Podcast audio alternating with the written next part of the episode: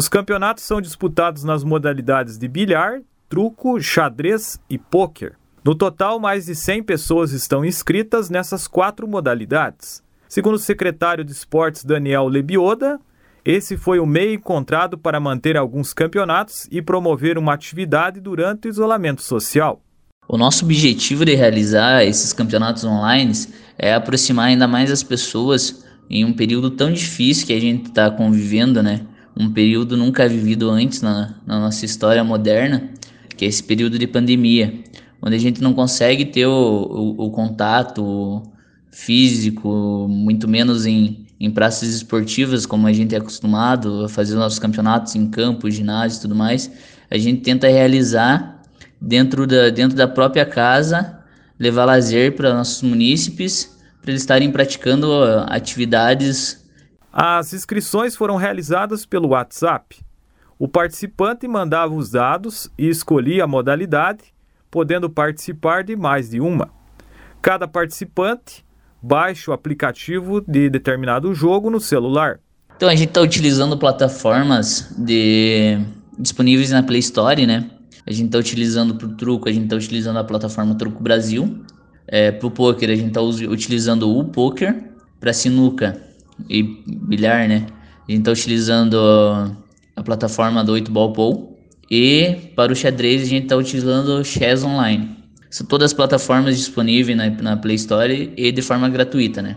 Os jogos online estão funcionando da seguinte forma: cada pessoa baixa o aplicativo no seu celular, se conecta no jogo e joga contra seu adversário. Naturalmente, a Secretaria de Esportes não consegue acompanhar o jogo, porque é um jogo particular entre um ID e o outro, mas como a gente confia em todos os participantes, eles jogam e nos mandam um print e repassam o resultado da, do, do, que deu a partida. Assim, a gente cadastra no, no nosso sistema e vai fazendo a classificação.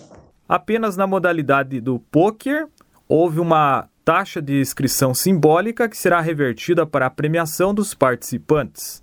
Os três primeiros lugares também recebem troféus.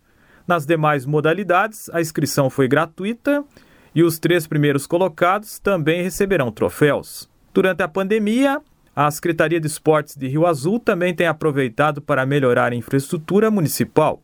A gente está finalizando a reforma na quadra do Faxinal de São Pedro, uma parceria entre a, a administração municipal e o pessoal da comunidade. A gente também tá, a gente também realizou o plantio de grama no campo da Cachoeira, que também foi uma parceria entre a administração municipal e a comunidade, e também o campo na Beiralinha, que também é uma parceria entre a prefeitura e a comunidade. Então a gente está investindo em infraestrutura para que quando volte os campeonatos a gente tenha mais praças esportivas e que o, que o esporte de Rio Azul venha só crescendo, crescendo em qualidade, crescendo em quantidade de praças, praças esportivas e consequentemente crescendo o número de adeptos. Há pouco mais de duas semanas, as atividades da Escolinha Furacão das categorias de base foram retomadas. Contudo, os treinos passam por normas de prevenção para evitar o coronavírus. Através de um projeto feito pelo professor Bonotto, coordenador da escolinha, o qual ele apresentou várias normas para, para o acontecimento dos treinos, né? Normas sugeridas pela OMS, pela Secretaria de, de Saúde aqui da, do município. Também ele foi revisado pela própria Secretaria de Saúde do município, foi acrescentado algumas normas e para ver os treinamentos da escolinha, todas as normas estão sendo seguidas rigorosamente. Os treinamentos são de formas individuais, onde os, os alunos, atletas, não têm contato um com o outro. Quando eles adentram ao campo de, de treino, é ferida a temperatura de cada um individualmente. É feita a higienização das mãos com álcool em gel. Também é feita a higienização dos materiais utilizados no treino, além de não haver o compartilhamento dos materiais durante o treino. Cada atleta que recebe a bola fica com a bola até, o final, até o final do treino e assim impossibilitando o compartilhamento de, de materiais.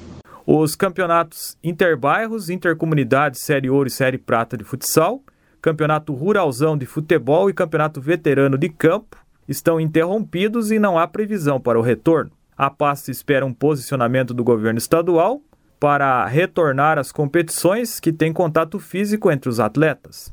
Fora a escolinha Furacão de Rio Azul, nenhum outro projeto da secretaria está mobilizando pessoas. A gente está elaborando um projeto juntamente com o professor Alcides para o retorno dos treinamentos de taekwondo, também seguindo todas as normas da OMS e da Secretaria Municipal de Saúde.